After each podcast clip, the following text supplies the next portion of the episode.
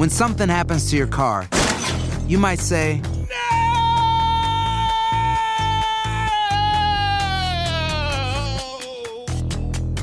My car. but what you really need to say is something that can actually help. Like a good neighbor, State Farm is there. And just like that, State Farm is there to help you file your claim right on the State Farm mobile app. So just remember, like a good neighbor, State Farm is there. State Farm, Bloomington, Illinois. Bienvenidos al podcast de Buenos Días América, la revista radial más completa para los hispanos. Política, salud, economía, tendencia y deporte son algunos de nuestros temas. Bienvenidos.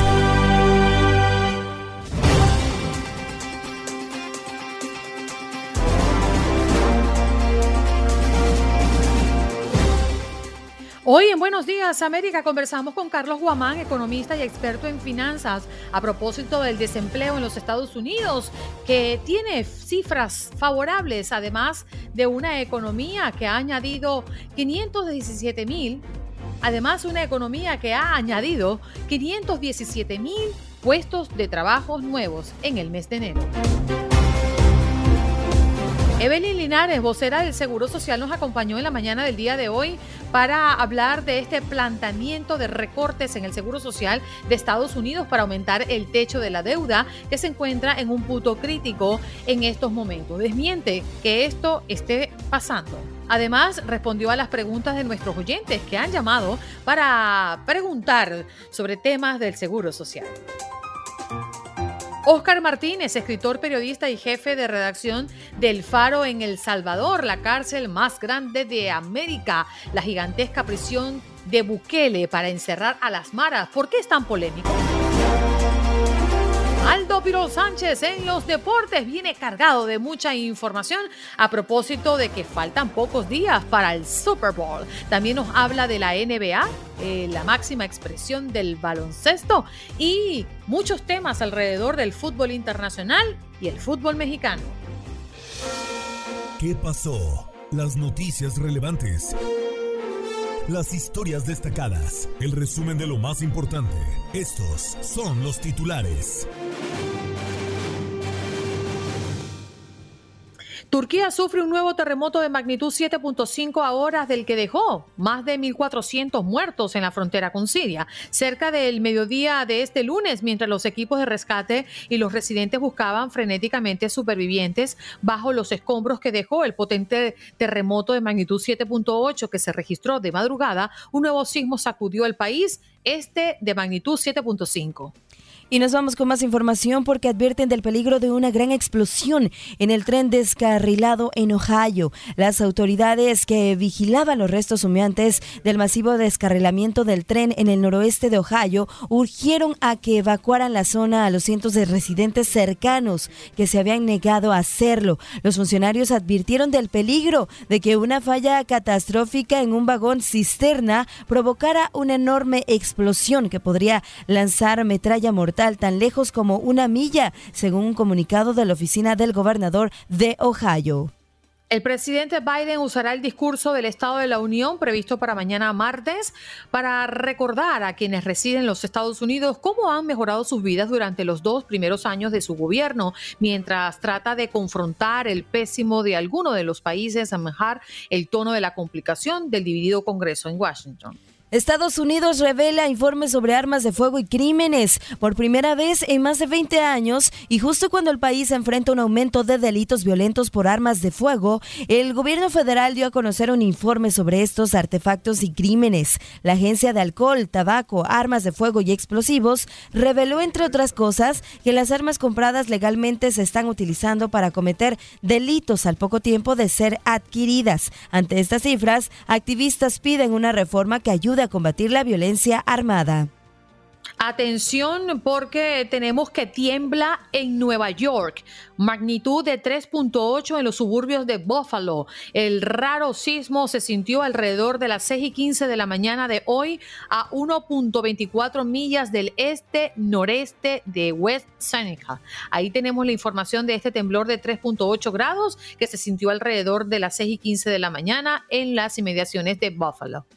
Gobierno Biden ha logrado la reunificación de casi 700 niños migrantes con sus familiares. Según cifras, un equipo creado por la administración Biden ha reunido a cerca de 700 niños con sus padres. Estas familias fueron separadas en la frontera durante el gobierno Trump.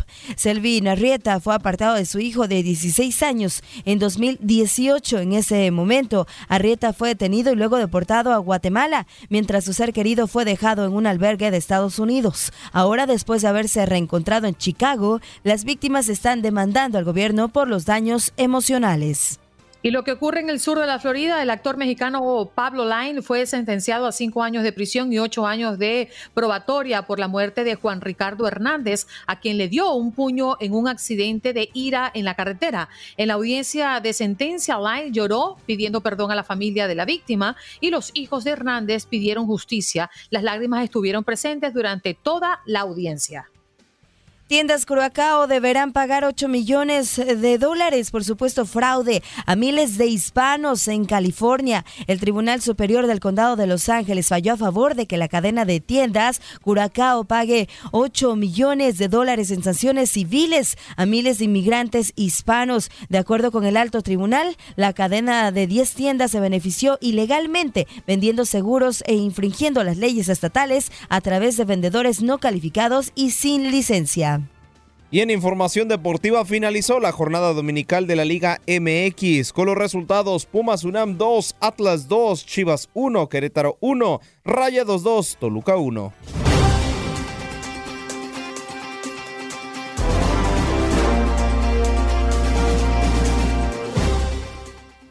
Y le damos la bienvenida a Carlos Guamán, economista y experto en finanzas, para hablar del desempleo en Estados Unidos, que cae a su nivel más bajo. Carlos, buenos días, ¿qué tal te va?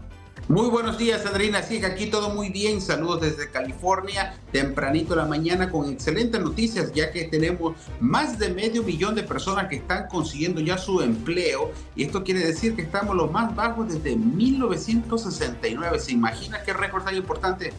Sí, definitivamente. La primera economía del mundo pues crea, como bien lo decías, más de medio millón de puestos de trabajo en el primer mes del 2023. Pero eso se traduce en qué? Cuando hablamos de la economía general y por supuesto la gran expectativa que tiene este país de mejorarse después de la pandemia, Carlos.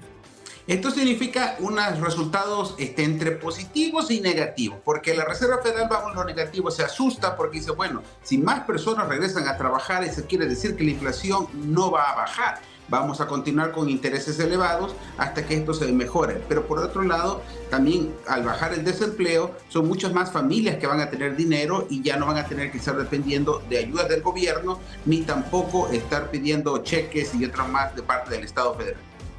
Carlos, muy buenos días. Esto entonces parece ser algo positivo, una buena noticia, luego que recordemos que en pandemia pues se perdieron muchos empleos y las familias estadounidenses vieron mermada su estabilidad económica por la inflación, el aumento de las tasas de interés, otros factores que ya conocemos, que incluso al cierre del 2022 las familias estaban llegando al límite, casi con lo justo, muy apretaditos cada cierre de mes. Esto entonces pues puede ser bastante positivo eh, para eh, todas estas familias estadounidenses.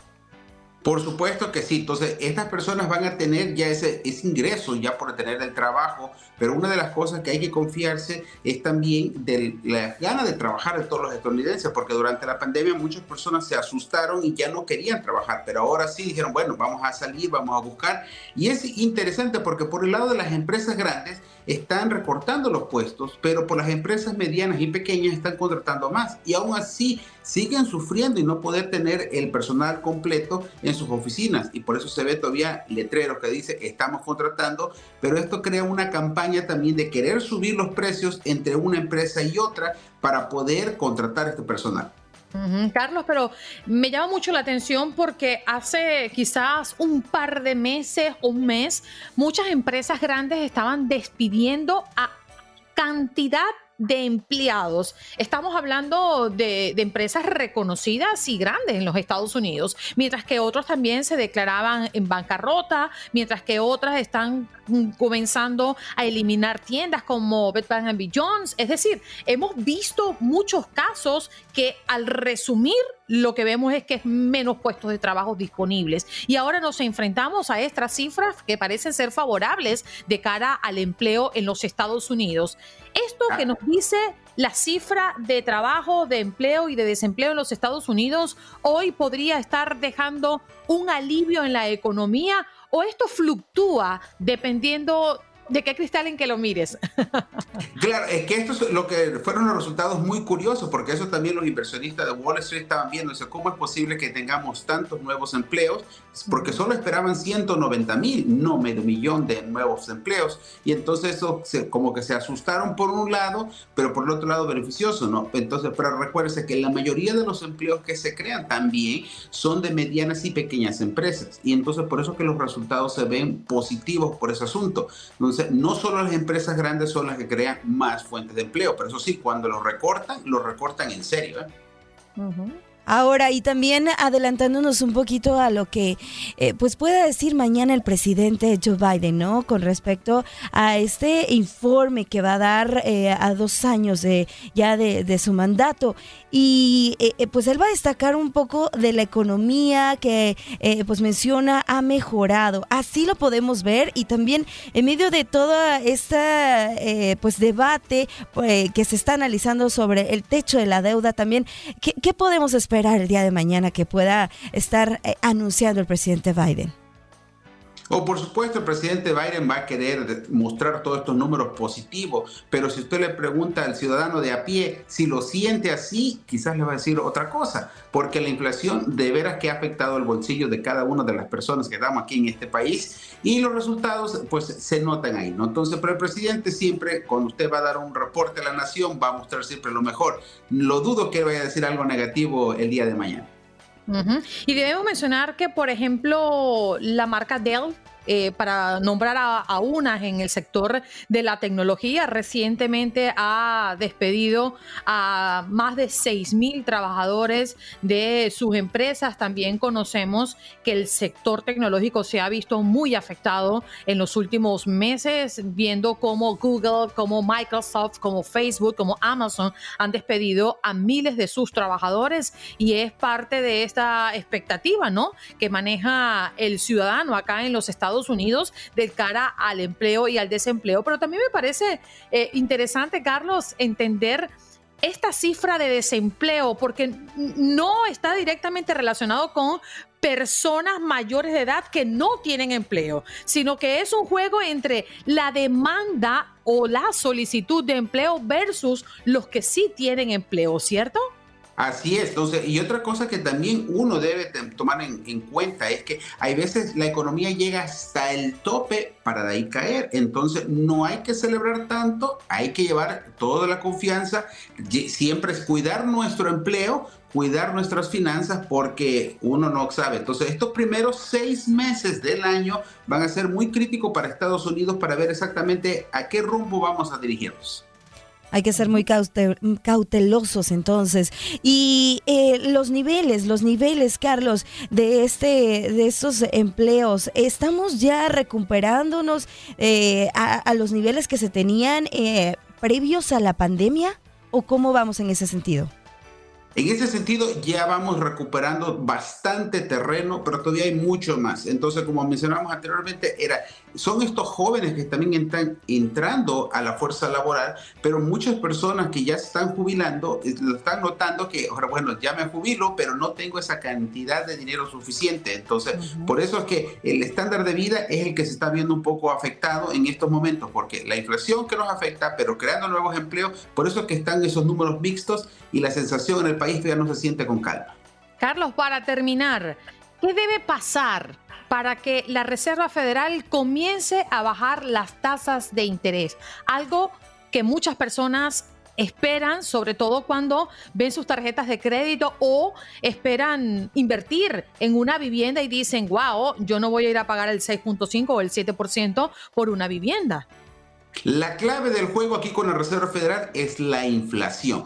Mientras esa, inflación siga arriba del 6.5%, no vamos a tener intereses bajos. Es, más probable que la, Reserva Federal siga a ese, ahora este nuevo ritmo de 0.25 subiendo. Entonces, pero todo eso depende de nosotros. Si nosotros podemos controlar qué tanto consumimos o qué dejamos de consumir para no estar gastando tanto dinero, entonces va a bajar la inflación. Pero si seguimos queriendo vivir con un estándar de vida muy elevado, entonces pues seguiremos por estos rumbos por un buen rato. Carlos, muchísimas gracias por conectar con nosotros esta mañana. ¿eh? Muchísimas gracias a ustedes, aquí a la hora. Ahí está, Carlos Guamán, economista y experto en finanzas. Hoy hablando del desempleo en los Estados Unidos que cae a su nivel más bajo, al menos el mercado laboral de los Estados Unidos creó inesperadamente puestos de trabajo en enero, mientras que los salarios subieron y el desempleo siguió bajando, según los datos del gobierno publicados el pasado día viernes, a pesar de los esfuerzos de la Reserva Federal para contener la inflación. La mayor economía del mundo añadió 517 mil puestos de trabajo en enero tras cinco meses de desaceleración y la tasa de paro bajó al 3.4% según un informe del Departamento de Trabajo.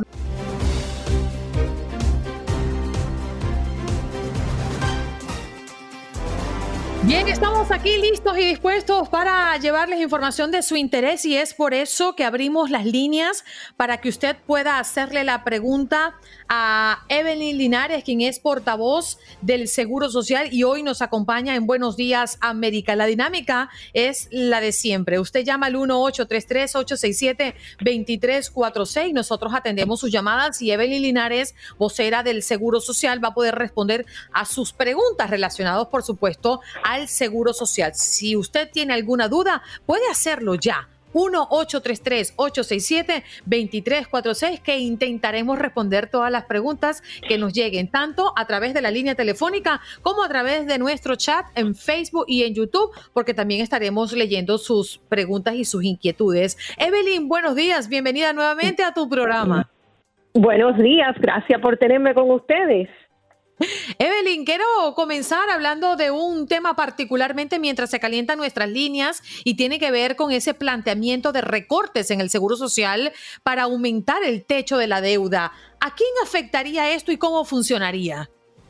Bueno, honestamente, esas son especulaciones y en estos momentos no han hecho nada, no ha llegado ninguna confirmación y eso siempre hay muchas especulaciones afuera y eso sería algo que afectaría a todos nosotros, pero en realidad son rumores y especulaciones y no han llegado a ninguna decisión todos los años eh, se rumora lo mismo y este año en el 2022 pasado eh, fue algo que fue para aliviar a las personas y que no se acabaran los fondos, extendieron que fue lo que entró en vigor en 1960 a aquellas personas que nacieron en ese año. En adelante se retiran, la edad de retira completo es a los 67 años y esto fue hecho hace 16 años para evitar que se acabaran los fondos ellos en estos momentos en el Congreso están trabajando con eso, pero no han llegado a ninguna decisión.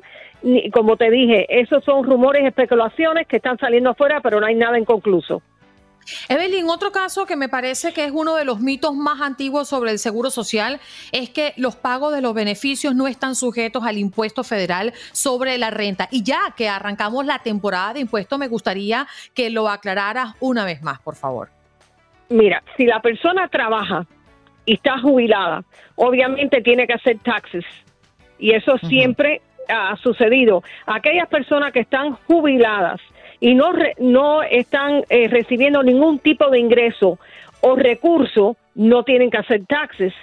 Ojo, hay personas que están jubiladas y reciben ingresos o recursos de o propiedades o otros tipos de ingresos que tienen. Ya ahí tienen que dirigirse a su contador y hablar con ellos pero no obstante una persona que ya tenga su mayoría de edad y no tenga otros recursos de dinero e ingresos, no tienen que hacer taxes. Bien, vamos a recibir. Muchas gracias, Evelyn. Vamos a recibir llamadas porque ya las líneas están, bueno, reventadas de personas que quieren hacerle preguntas directamente a Evelyn Linares, vocera del Seguro Social. Comenzamos con Julio. Julio, buenos días. ¿De dónde nos llamas y tu pregunta, por favor? De Nueva York, Queens. Adelante. Solo quiero preguntarle a ella si una persona que tiene social legal reportando hace 30 años al Seguro Social y no tiene residencia puede reclamar beneficios de retiro cuando llegue el tiempo de jubilación. Gracias. Mire, todo depende del estatus migratorio. Si tiene un estatus migra- migratorio legal o un permiso de trabajo, es decir, sí pueden acercarse a la oficina del Seguro Social cuando sea su hora de jubilación y recibir sus beneficios. Ojo, siempre tienen que tener un estatus legal. Luisa, adelante, ¿de dónde nos llamas? Y tu pregunta para Evelyn, por favor. Buenos días, ¿cómo está? Muchas gracias por este programa tan maravilloso. La llamamos de Nueva York. Gracias, Luisa, qué linda. Adelante con tu pregunta. Sí, señora Evelyn, nosotros la llamamos a usted también la vez pasada que estuvo en el programa y nos dijo que, bueno, el, el caso es el siguiente. Eh, yo tengo un Social Security con el que trabajé unos seis o ocho años, um, un número que me inventé. Luego fui y estuve con el IT number y en el 2018 conseguí mi número, por fin mi, mi residencia y así mismo mi número de seguro legal, ¿verdad? Entonces ahora que yo fui a mirar en la internet cuánto yo tengo de beneficios de las ganancias, solamente me aparece el del 2018, pero yo ya había mandado al, al, al IRS que me cambiaran toda la información y no sea eso, ¿qué yo puedo hacer? Número uno, tiene que eh, ya contactar a IRS para que ellos reporten eso. Si usted hizo los taxes y IRS no le ha respondido, también puede pedir lo que se llama un transcript que sea bajo su número suyo y usted lo puede presentar al Seguro Social. Allí está. Vámonos con Pedro. Pedro, ¿de dónde nos llamas? Y tu pregunta, por favor. Yo llamo de aquí de New Jersey. Solo tenía una Pero pregunta. donde nací yo. Tengo una pregunta. Este, yo hace hace ocho años que ya tengo un seguro social ah, bueno, pero antes yo trabajaba con un seguro social que yo solo me inventé también. Y pero a mí siempre me han dicho que yo puedo este pasar todo mi, mi este el tiempo. Mira, Pedro, te voy a explicar. Me alegro que hayas traído ese punto porque eso últimamente ha sido, mire, trabajando con el seguro social de otro número, de otra persona, no es legal. Entonces, ya ahí es un problema que se trata de una no una legalidad. Lo sol- solo lo que usted puede reclamar es el número social donde usted ha trabajado legalmente. Pero si trabajó con otro número inventado o de otra persona, no es legal. Mm, allí está. Y es importante decirlo, Evelyn, Sí, porque a veces se toma, al- se, se toma a la ligera la ilegalidad y la ilegalidad tiene repercusión y es lo justo. Sí, y eh, tiene pre- repercusión efectivamente y eso últimamente, aunque tú creas que no, ha sido una de las, yo no sé, estas últimas semanas que constantemente están llamando y preguntando, no es legal trabajar con el número social de otra persona. Yolanda. ¿de dónde nos llamas? Buenos días y tu pregunta, por favor. Buenos días, llamo de Brooklyn. Mi pregunta es la siguiente y gracias por la oportunidad. Hace años yo solicité para mi esposo que tiene disability el seguro social y en el proceso se tardaron como unos seis o unos ocho meses para darnos el, el dinero que- del seguro. Entonces me, siempre me decían que nos daban un retroactivo y nosotros nunca recibimos el retroactivo. ¿Eso está bien? Mira, depende de la fecha de que lo encontraron incapacitado en donde se hacen las decisiones. Eso tuvieras que llamar a la oficina del Seguro Social o visitar la, la oficina del Seguro Social que le pertenece a usted en su área y eh, preguntarle cuándo fue la fecha de que se lo honoraron. Dependiendo de esa fecha es que hubiera un retroactivo o no.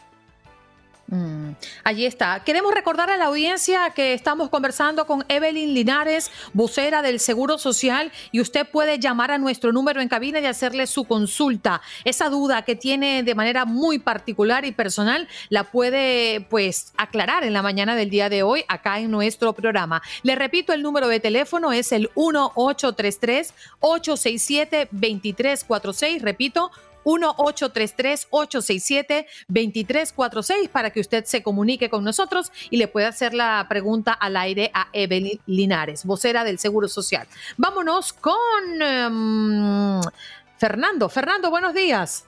¿De dónde nos llamas? Fernando, ah, de Nueva York, Woodside. Adelante con su pregunta, sí, señor. Eh, eh, buenos días, Evelyn. Ah, necesito dos preguntas muy cortas. por favor. Eh, la primera, si uno está retirado y tiene un part-time, ah, necesita hacer income tax, es una. Y la otra, eh, a mí me llega un email eh, mensualmente, el cual me dice que debo reportar el, el sueldo, el income, al Seguro Social. ¿Eso es, debo hacerlo? Mira, eso puede ser fraude. Cada vez que cada vez que tú hagas los income tax, que lo debes de hacer para que tú vayas acumulando, acuérdate que el, el, el mínimo crédito por cada, cada crédito este año son 1.640. O sea, si lo multiplica por cuatro son seis mil y pico, que sería lo menos si estás haciendo un part-time y estás haciendo eso, debes de hablar con un contador para hacer tus taxes, a la vez que hagas tus taxes, los reportan. Yo te diría, eso que estás recibiendo por el electrónico, ojo que hay mucho fraude, no tienes por qué reportarlo si estás haciendo tus taxes. Extraordinario, Fernando. Gracias por comunicarte con nosotros. Vámonos con Milagros. Milagros, buenos días. ¿De dónde nos llamas? Y tu pregunta, por favor. Aquí de Manhattan. Le quiero preguntar a la señora. Sí. Yo sigo trabajando, estoy retirada. Me están sacando lo mismo que me sacaban antes de coger el seguro social. ¿Eso lo aumentan o yo pierdo ese dinero que están sacando del seguro, para el seguro social? Mire, mientras tanto que usted trabaja, siempre le van a quitar los taxes de seguro social. Eso siempre es algo que cada vez que la persona trabaja, siempre y cuando trabaja, o si lo mira en la colilla de su cheque, lo va a ver.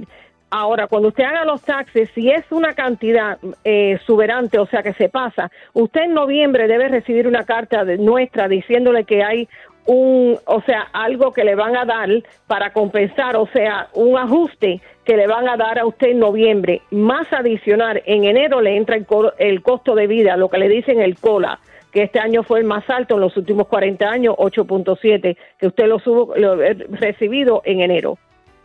Mm. Y Evelyn, para aclararlo también, porque aquí hay varias personas que me lo están preguntando, yo creo que ya lo mencionaste, pero aquellas personas que ya están recibiendo el seguro social y no están trabajando, ¿tienen que reportar ese dinero al impuesto? Fíjate, vuelvo y reitero, si la persona no está trabajando y recibe una jubilación nada más y no tiene otros medios de que vean ingresos, sea por una bolsa, sea por eh, un, un IRA, o sea lo que sea, no tienen que hablar con su contador. Pero si no tienen nada, no tienen que hacer eh, taxes ni reportar. Ahí está. Juan, ¿de dónde nos llamas y tu pregunta, por favor? Ah, yo llamo aquí de, Nu- de New Jersey, de Newark. Adelante. Sí, yo, pe- yo, yo hace como, como 10 años que perdí, pues sí que ya no renové el permiso de trabajo y porque tuve pues una, una, una, una, una recaída económica y una enfermedad y no pude renovarlo y no sé si el social todavía, todavía, ¿será que me ayuda el social todavía en algo? Mire, la- lo que tiene que hacer es dirigirse inmediatamente a inmigración y reportar eh, inmediatamente la situación que usted tiene eh, para que a ver si hay algún método o alguna eh, pública o una ayuda pública que lo puedan ayudar a usted con inmigración que vuelva a coger el permiso de trabajo. Eso es muy importante y yo no esperaría. Mm. Gracias, Juan, por tu pregunta. Evelyn, aquí tengo a varias personas que nos están escribiendo a través de nuestra transmisión en las redes sociales. Consuelo López pregunta, ¿con 80 años ya no se hacen taxes? Si no recibe más nada, no. Hay personas que sí hacen taxes porque, como te estaba explicando, tienen ingresos o recursos y los tienen que hacer. Pero una persona que tenga 80 años, por ejemplo, mi madre tiene 85 y no hace taxes porque no recibe Vanessa- más nada y no tiene otro tipo de ingreso. Claro. Vanessa Macías dice, ¿por qué si las personas trabajaron toda una vida y antes de los 55 ya tienen los créditos y se retira a los 62, no le dan más que un poquito más de la mitad? Ay, yo le entiendo, pero desafortunadamente no- nosotros no escribimos las leyes, las pólizas, esos son lo- la- sus representantes o congresistas que lo deben de, si, tienen deseo de, y o sea, que tienen el derecho de explicarlo, deberían de llamar y presentarlo. Estoy de acuerdo. Marcel Place dice, lo que dicen ellos es que trabajaron con un número social chueco, agarraron su social segu- seguro real y quieren saber por qué lo de antes no se cuenta ni reporta en el ITIN number. Claro, es que tienen que entender que eso es un número falso. Con un número falso no pueden trabajar, eso es una cosa ilegal. tuvieran que tomar métodos el- el legales, pero eso es algo federal. So, yo estuviera mucho ojo y cuidado en hacer ese tipo de reclamaciones porque eso es un fraude. Claro. Evelyn, queremos darte las gracias y por aquí también escriben varias personas que están conectados, dándote las gracias por este tiempo para informarle a nuestra audiencia. Ay, es un placer estar contigo como siempre. Seguro. Evelyn. Linares, vocera del Seguro Social y pronto la tendremos otra vez en la cabina, como lo hemos hecho en anteriores oportunidades. Gracias a todos por llamar y por participar en este segmento que al final es para que ustedes puedan aclarar sus dudas.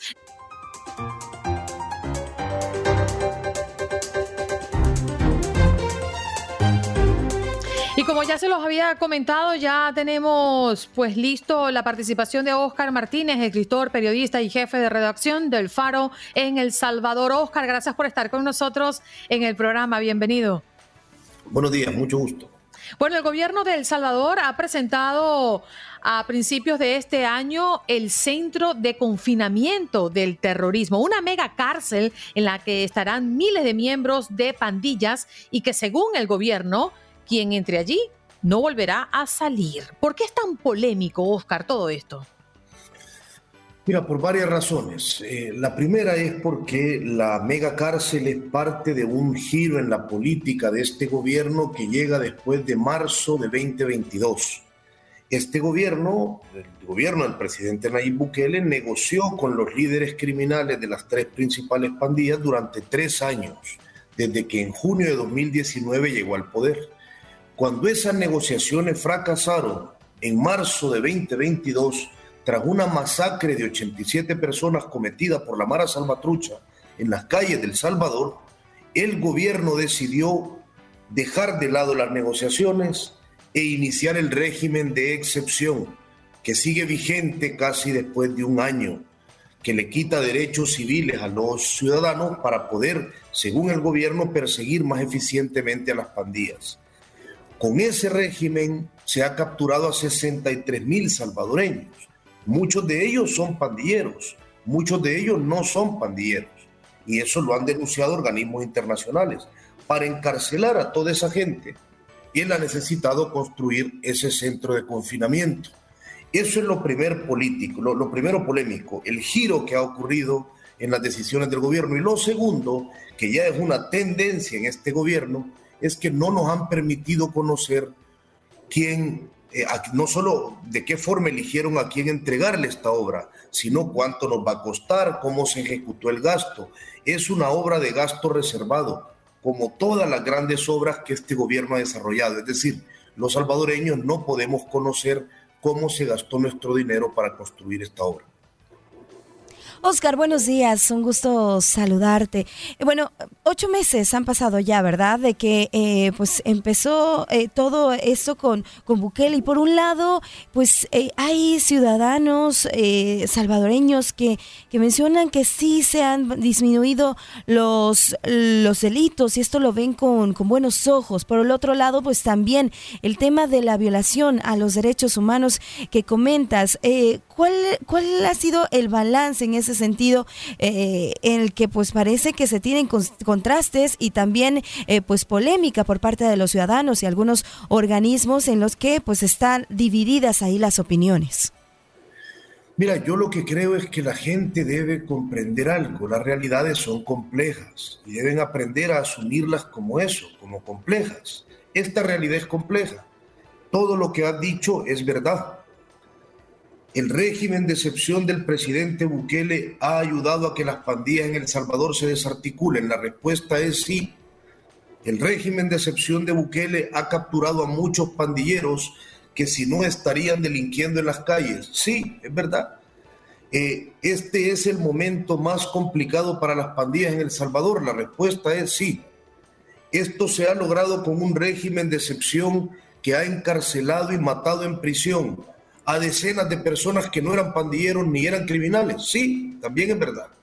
Este régimen de excepción ha violado los derechos humanos de decenas de cientos de personas que no merecían haber sido capturadas. La respuesta también es sí.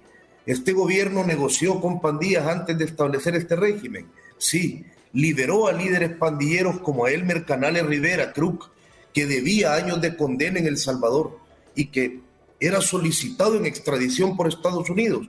La respuesta es sí. ¿Y por qué ocurrió eso? ¿Qué fue lo que pasó en esa negociación? ¿Por qué lo liberaron? Lo liberaron porque, termino esta idea y te contesto ahora mismo tu pregunta. Yo lo que le recomiendo a la gente es que admitan la realidad como es, y es compleja, que no recorten de la realidad solo la parte que les gusta, y que no se queden solo con aquello que reafirma sus valores políticos. Todo lo que hemos dicho es verdad, y eso tiene su lado positivo y su lado negativo. Las negociaciones se truncaron después de que el gobierno arrestó o detuvo a unos líderes pandilleros que iban viajando en un vehículo institucional del Estado. Eso molestó a la pandilla y la pandilla ordenó los asesinatos. ¿Cómo lo sabemos? Lo publicamos en un reportaje donde incluso revelamos audios de Carlos Marroquín, funcionario de este gobierno, quien hablando con un líder pandillero le reconocía que él mismo había sacado a Elmer Canales Rivera líder de la MS, en un vehículo hasta la frontera de Guatemala. Entonces, sí, todo lo que hemos dicho es cierto. El régimen ha reducido a las pandillas al mínimo el que las conocíamos en este siglo.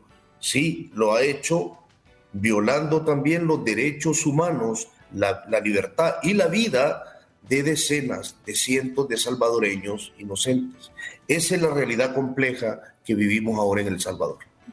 Oscar, fíjate que me llama poderosamente la atención porque puedo entender, puedo entender lo positivo y lo negativo y creo que los ha dejado muy claro acá, ¿no? Por una parte, un sector está muy contento porque entiende que las maras están recibiendo están recibiendo castigos y se está haciendo algo para minimizar eh, esta, estos actos atroces que ha provocado estos grupos de delincuentes. Y por otra parte, hay inocentes pagando por algo que no pues han hecho y eso lo podemos entender. Y nos llama mucho la atención esta mega cárcel de la que habla y un punto muy delicado y es que el presidente dijo que el que entre allí no volverá a salir jamás. ¿Y eso por qué?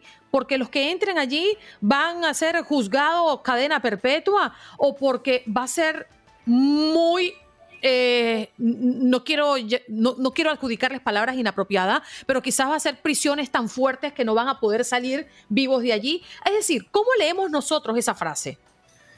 Muy fácil. El presidente, desde que llegó al poder, empezó a tomarse todos los demás poderes del Estado.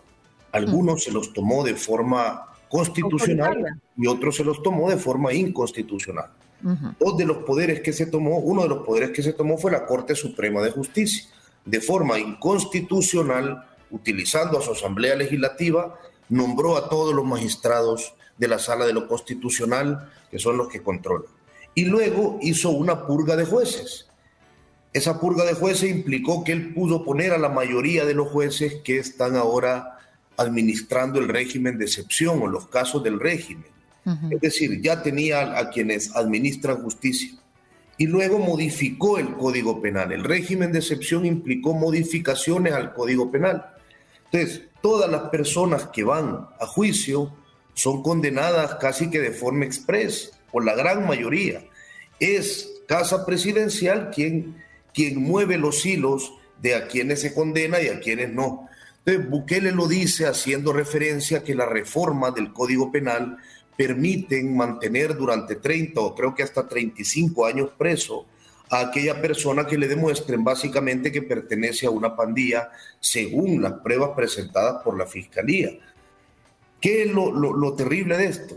Nosotros hemos publicado casos de señores, como un señor que se llama Don Paco de la Reina Chalatenango, norte del Salvador, que salió cadáver dos meses después de que lo arrestaran sin deber absolutamente nada, sin que le pudieran comprobar ni un vínculo con pandillas. La fiscalía en muchos de los casos ni siquiera está presentando evidencia, simplemente justifican el arresto y eso lo publicamos, publicamos seis, más de 600 expedientes de personas arrestadas. ¿Y cómo justifica eso eh, el presidente Bukele? ¿Qué dice ante eso? Porque entiendo que son muchos los casos. Sí, mira, en decenas de los casos simplemente se decía que los policías lo habían arrestado porque mostró nerviosismo. Eso es todo lo que decía. Imagínate tú. ¿Qué dice el presidente al respecto? No dice nada, no se refiere a esas publicaciones. Bukele solo habla de aquello que le interesa. Bukele en redes sociales es como el flautista de Hamlin, los, de, eh, camina, avanza hacia, hacia donde él quiere, que es lo que la mayor parte de políticos hacen en redes sociales. ¿Cuál es el problema? Que la gente lo sigue ciegamente. Bukele nunca va a hablar de los casos de violaciones de derechos humanos. No son un invento de las organizaciones internacionales, no son un invento de la prensa. Hay decenas de miles de familias ahí en la calle, lo digo desde aquí, desde El Salvador, que es donde vivo y donde estoy, decenas de familias ahí en las calles que están sufriendo porque está muriendo en cárcel un pariente que no tenía nada que ver con las pandillas. No hay un salvadoreño, ninguno, que no quisiera que terminen con las pandillas. El problema es que ha sido muy When something happens to your car, you might say,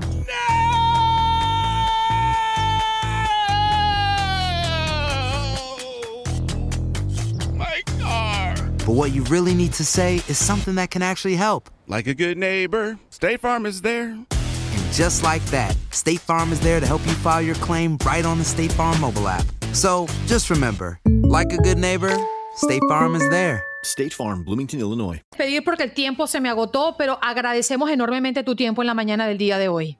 Ha sido un gusto. Ahí está. Oscar Martínez, escritor, periodista y jefe de redacción del Faro en El Salvador. Ya regresamos. Estás escuchando el podcast de Buenos Días América, la revista radial más completa para los hispanos. Escúchanos en las diferentes plataformas: Euforia, Spotify, TuneIn y iHeartRadio. Tu DN Radio.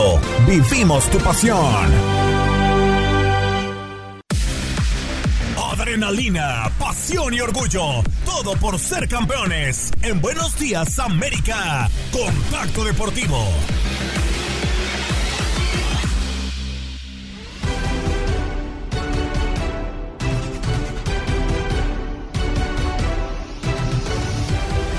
Y señores, señores, yo les digo, bienvenidos al octavo arte. Se juega, se juega y se bota la pelota para anotar de tres porque hay actualizaciones en la NBA destacadas. ¿eh? Usualmente tenemos noticias buenas eh, cada que pasa el fin de semana, pero estas, la verdad, que se llevan muchísimo los reflectores. Primero vamos, vamos a repasar lo que será la dupla Kai Irving con Luka Doncic y es que sí, así es, el jugador de los Brooklyn Nets, quien alguna vez causó polémica por los comentarios antisemitas y ese mismo, estará siendo reclutado por los Dallas Mavericks y pues estaría siendo uno de los refuerzos más importantes para acompañar a la ofensiva encabezada por Luka Doncic. Y es que pues eh, en una ronda, ¿no? del draft pues terminó siendo escogido por el conjunto tejano, estará llegando a esta franquicia y la verdad es que promete cosas interesantísimas, eh, interesantísimas en eh, pues lo que vendrá siendo esta temporada. Actualizar también un poquito más lo de LeBron James y su carrera para alcanzar a Karim Abdul-Jabbar, el máximo anotador de la NBA. Pues bueno, ya recortamos pues todavía más puntos de cara a lo que pues podríamos ver al nuevo máximo anotador de la NBA. Y es que LeBron James este fin de semana anotó un total de 26 puntos, lo cual ya lo coloca simplemente a 68 unidades.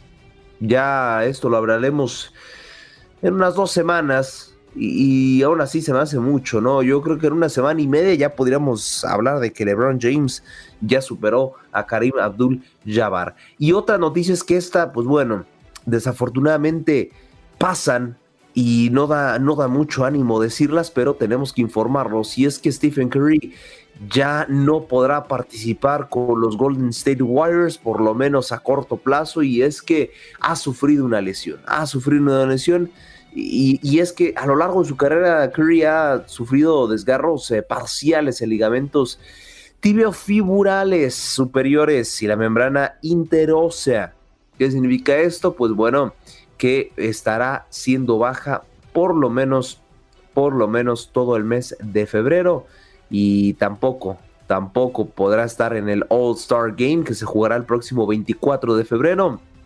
Es un duro golpe para el conjunto del Golden State y, frente precisamente frente a Dallas es donde se viene a dar este mm, desafortunado hecho, ¿no?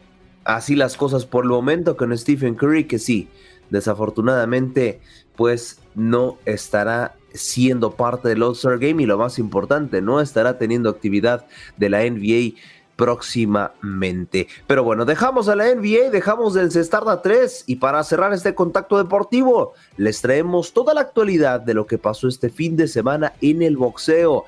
Eh, a nombre de nuestro máster en producción Orlando Granillo y la voz de nuestro compañero Toño Camacho, aquí les dejamos el resumen de lo que fue el mundo del boxeo y con esto cerramos nuestro primer contacto deportivo. Escuchemos.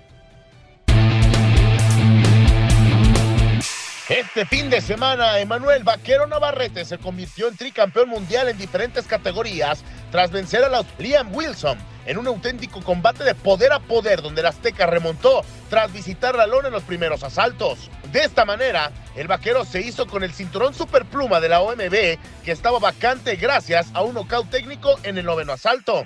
En más resultados, Arnold Barbosa Jr. venció a José Pedraza vía la decisión luego de 10 rounds. Por su parte, Nico Ali Walsh, nieto de Lito Muhammad Ali, venció en seis asaltos a Eduardo Ayala, mientras que el mexicano Lindolfo Delgado derrotó a Clarence Bott. El sábado por la noche, Amanda Serrano elevó su leyenda un paso más al convertirse en la primera boxeadora de Puerto Rico en ser campeona unificada de una división al vencer a la mexicana Erika Cruz en el Teatro Hulu de Madison Square Garden. La boricua es ahora la monarca indiscutida del peso pluma. Estos son algunos de los resultados del fin de semana en el boxeo. Para tu DN con información de Orlando Granillo, Antonio Camacho. Patinamos, patinamos y anotamos un gol porque se llevó el All Star Game y el All Skill Challenge de la NHL edición 2023. ¿Y qué pasó? ¿Qué pasó en el hockey sobre hielo? Eh, primero vámonos con los resultados que nos dieron, evidentemente, los resultados del All Skill Competition. La competición del All Skill, donde sí hubo sorpresas, ¿eh? Hubo sorpresas tanto en el All Star como en esta competición. Pero bueno, vámonos poco a poco. Vámonos repasando los resultados del mejor hockey de los Estados Unidos y Canadá. Eh, en el enfrentamiento de Fast, Skater era prácticamente el mejor patinador, el patinador con, ojo, eh, ojo con este reto, más veloz, también esquivando obstáculos, tal cual más veloz en un partido como tal de hockey. Y es que Andrei Shekinov de los Hurricanes se lleva eh, el récord con 13.69 segundos. En el pitch and punk, que de qué se trataba prácticamente este perdón, de qué se trataba este eh, All Skill eh, Challenge, pues bueno, prácticamente de un 2 contra 2 y Nick Shusky termina por llevarse la mejor eh, participación de los Canadiens. Tandy Tandem, que este también era prácticamente una pequeña cascarita de hockey, se la lleva a la división central con Juicy Saros y Connor Hallenbuck. En el Splash Shots, que era prácticamente derribar a alguien de una silla, esos juegos en la que alguien está sentado en una silla y si le pegas al blanco, cae al agua. Aquí era lo mismo, pero le tenías que pegar a diferentes blancos para poder eh, tumbar este a la silla. Kate McCarr y Michael Rantum de, los Avalanche terminan por llevarse dicha competición. Harry Shot. Y ahora sí que mis Canucks de Vancouver sacando la casta, Elias Patterson termina por llevarse la mm, mejor participación con 103.2 eh, newtons de fuerza. Impresionante el tiro del jugador de los Canucks de Vancouver. Y finalmente, Accuracy Shooting. Este era un golf, pero con las reglas de hockey. Brock Nelson de los Islanders de Nueva York se termina por llevar dicha competición. Esos al momento son los resultados de, ojo, del All Skill Challenge. Ahora vámonos a repasar lo que pasó en el sur de la Florida, lo que pasó ahí donde el sol nace, porque en el All Star Game se llevó a cabo las semifinales. Voy a dar un pequeño de contexto. Este no se juega muy similar a lo que es la NBA y lo que es la MLB, donde se seleccionan los mejores jugadores por conferencia. No, aquí son cuatro divisiones, evidentemente dos por conferencia. Estos dos se enfrentan eh, una, obviamente solamente uno pasa a la final y este ya se lleva a cabo el All-Star Game. Ahora, ¿qué pasó? ¿Qué pasó en las semifinales? ¿Quiénes contra quiénes? Bueno, nos dieron tremendos partidazos, ¿eh? Y es que para empezar, la división atlántica le ganó a la Central 7-5 en la gran final, pero vamos a repasar lo que pasó desde las semifinales, porque la división del Pacífico, así es, la división del Pacífico, los favoritos para, a ver, tenías a Leon Draisaitl y a Conor McDavid, hoy por hoy, para mí los mejores jugadores que tiene la NHL eh, dentro de su repertorio, la división del Pacífico los tenía ellos dos, más la verdad, refuerzos de, de otras eh, divisiones.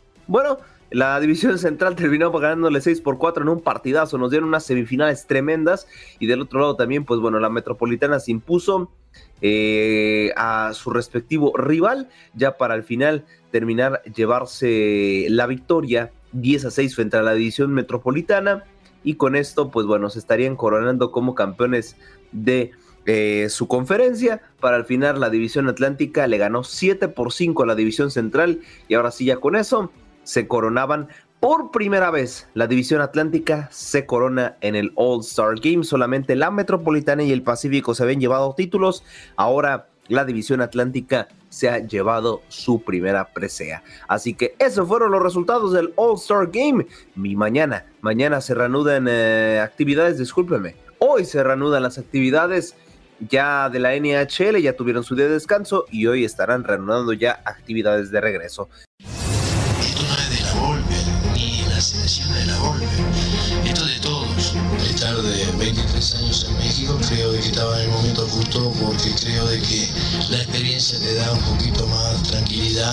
paciencia para manejar las cosas y creo de que por eso creo que esta oportunidad que me da la federación es porque creo que estamos todos de acuerdo de que la Volpe puede ser otro. Apenas cinco días después de su presentación como técnico nacional, Ricardo Antonio Lavolpe debutó al frente del tricolor. Fue el 4 de febrero del 2003 en el Memorial Coliseum de Los Ángeles, en un marco pletórico ante la selección de Argentina, que a pesar de no contar con sus estrellas europeas, tuvo en sus filas a jugadores como Diego Milito, Federico Insúa y Andrés de Alessandro. A los 13 minutos llegaría la anotación del albiceleste en un autogol del defensor mexicano Diego Martínez. Osvaldo, la pelota está en el fondo y el gol que está logrando el equipo argentino. México reaccionó con un mal remate de Cuauhtémoc Blanco que terminó con una polémica decisión del árbitro. Diego, el remate, balón rebotado, es saque de meta. Los de México pedían unas manos. Va y dice cómo es posible. Argentina tuvo el segundo por conducto de Milito, pero su remate se fue por un costado. Al minuto de iniciado el segundo tiempo, Luis Pérez recién ingresado dejó escapar el empate. El rebote, atención, México la tiene. La mejor jugada del partido se dio al minuto 75 desde propio terreno. México salió jugando. Excelente partido está dando David y otra gran pinta. Ahora fue Israel y aquí viene Luis Pérez. La tiene Cuauhtémoc. Cuauhtémoc la pone. Castro la tiene. Castro le pega. Tiro de esquina. En la recta final, el árbitro estadounidense Kevin Stott se comió un penal del tamaño del estadio sobre Fernando Arce. Atención, parece falta.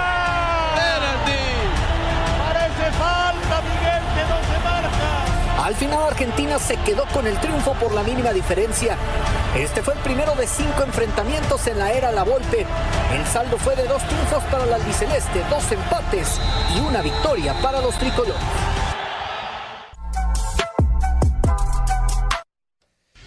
Ahí está, ahí está. Quería recalcarlo que hace prácticamente dos días eh, Ricardo Antonio Lavolpe cumplió pues 20 años de su debut en la selección eh, nacional de México. Pues simplemente conmemorando. Para mí, no llevo mucho viendo fútbol. A lo mucho ya conscientemente llevo apenas unos eh, por ahí unos 15 años prácticamente viendo el fútbol, ya viéndolo bien bien. Recordamos que uno como niño pues le va y le vienen las cosas. Eh, y para mí, lo de Ricardo Antonio Lavolpe, pues ha sido eh, para mí el técnico que mejor ha hecho jugar a la selección mexicana. Desde que yo veo fútbol. Ojo, eh, porque al rato, a lo mejor aquí al, mi hermosa audiencia se nos enoja que dice, no, es que ha estado este técnico, no, es que ha estado el otro. De lo que yo he visto, para mí el que mejor los ha hecho jugar es a Ricardo, Ricardo Antonio Lavolpe. Pero otro de los técnicos eh, mexicanos que también está trufando en el eh, fútbol europeo es nada más y nada menos que Javier Aguirre, que le ganó al Real Madrid autogol haya sido, haya sido como haya sido, dirían en el, en, por ahí en mi pueblo, pues sí, logra ganarle al Real Madrid y pues eh, termina por no solamente ganarle, sino ponerse a solamente tres puntos de puestos europeos y grandísima participación del mexicano Javier Aguirre. Eh, por ahí en algunos memes decían que imposible que Javier Aguirre haya empatado uno por uno con Mazatlán, pero le haya ganado uno por cero al Real Madrid. Pero bueno, ¿qué les parece si escuchamos esta pieza de Javier Aguirre? Eh, pues prácticamente referente, ¿no? A lo que ha sido su carrera y las victorias. Ojo, eh, ojo con esto. Las victorias que ha tenido frente a los más grandes de España. Estamos hablando de nada más y nada menos que del Real Madrid y del Fútbol Club Barcelona, estos dos gigantes del fútbol europeo. El mexicano, el mexicano les ha ganado con gran categoría. Vamos a escuchar esta pieza.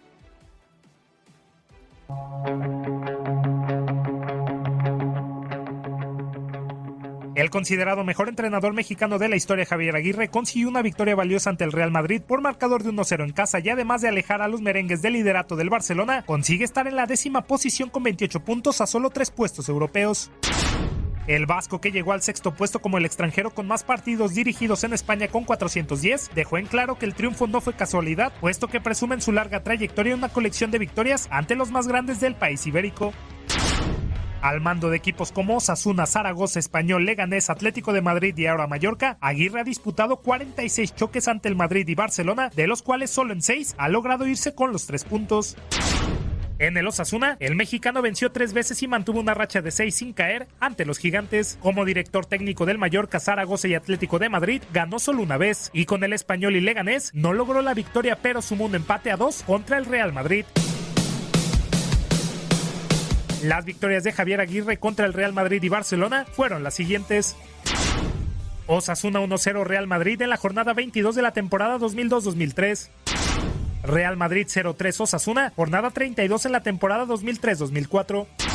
Osasuna 2 por 1 Barcelona en la jornada 27 de la temporada 2005-2006. Atlético de Madrid 4-2 contra el Barcelona en la jornada 26 de la temporada 2007-2008. Real Madrid 2-3 contra el Zaragoza en la jornada 34 de la temporada 2010-2011. Y finalmente, la recién mencionada Mallorca 1-0 Real Madrid en la jornada 20 de la temporada 2022-2023 de la Liga de España. Yo por experiencia propia contra el Madrid, ya lo decía, me han sacado partidos en el 90, en el 94, hasta que no silbe el árbitro nunca estoy tranquilo, en ningún partido. Pero especialmente con el Madrid, si, si lo vas empatando o, derrotando en ese momento, sabes que hasta el final te pueden ganar. Son, muy capaces. Y si meten el penalti, nos hacen dos más y, y, nadie hubiera dicho nada porque es el Madrid, porque tiene una historia de más de 100 años haciendo eso.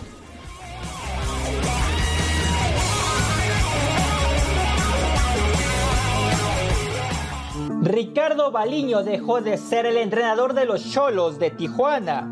Tras el empate del viernes contra Necaxa de la jornada 5 del Clausura 2023, el estratega fue cesado y se convirtió en el segundo director técnico fuera de un equipo en lo que va del torneo, después de que la semana pasada renunció Gabriel Caballero a Mazatlán. A través de un comunicado en las vías oficiales del equipo, los Cholos informaron el cese del argentino, quien deja el club en la decimocuarta posición con cuatro puntos. El Club Tijuana informa que el profesor Ricardo Baliño ha dejado de ser director técnico de nuestro equipo.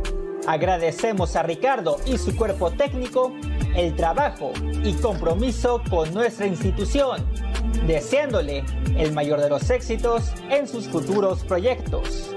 Por otro lado, el equipo aún no ha informado quién tomará las riendas de cara a lo que resta de este certamen. Ahí está la información eh, de nuestros compañeros de TUDN Digital eh, respecto a que ya se ha cesado el segundo técnico después de esta jornada número 5 de la Liga MX. Baliño, eh, una gestión muy intermitente. También no le podemos echar 100% la culpa a la estratega. A Shoro, la verdad, es un equipo que, pues bueno, ya sabemos que Grupo Caliente lo ha descuidado un poquito, al igual que, pues, al Querétaro. Pero bueno, Ojalá se le siga dando oportunidades a técnicos que vienen de la expansión, como este caso.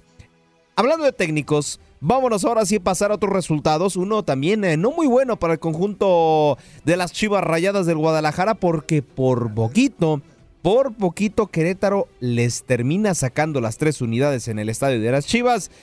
Y Querétaro, ojo, Querétaro era un equipo que iba, ya tiene más de 40 partidos consecutivos sin ganar de visitante. Por poquito lo hace, por poquito le gana a las Chivas. Y pues bueno, me parece que un conjunto rojiblanco que sigue sin marchar, ¿eh? sigue sin marchar, le hace falta muchas cosas.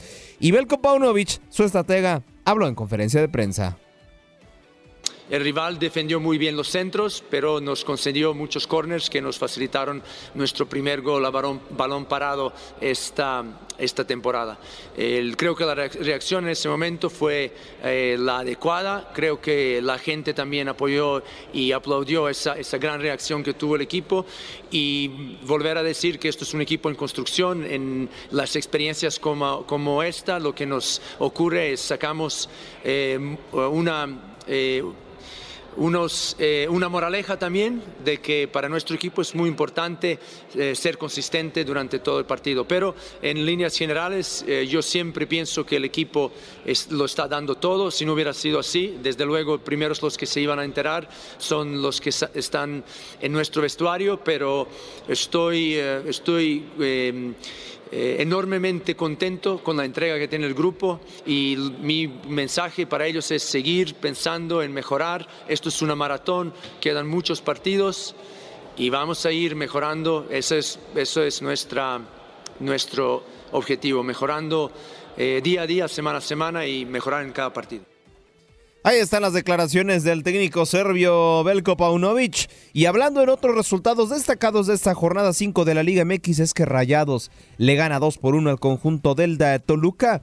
Vaya momento de Ponchito González, ¿eh? No sé si por ahí lo veamos en las convocatorias para la siguiente fecha FIFA, pero es que ha tenido un gran desempeño y con un doblete le ganó al Toluca. Con esto estaríamos cerrando nuestro cuarto y último contacto deportivo con las declaraciones de Víctor Manuel Bucetich, referente a la victoria frente a Toluca.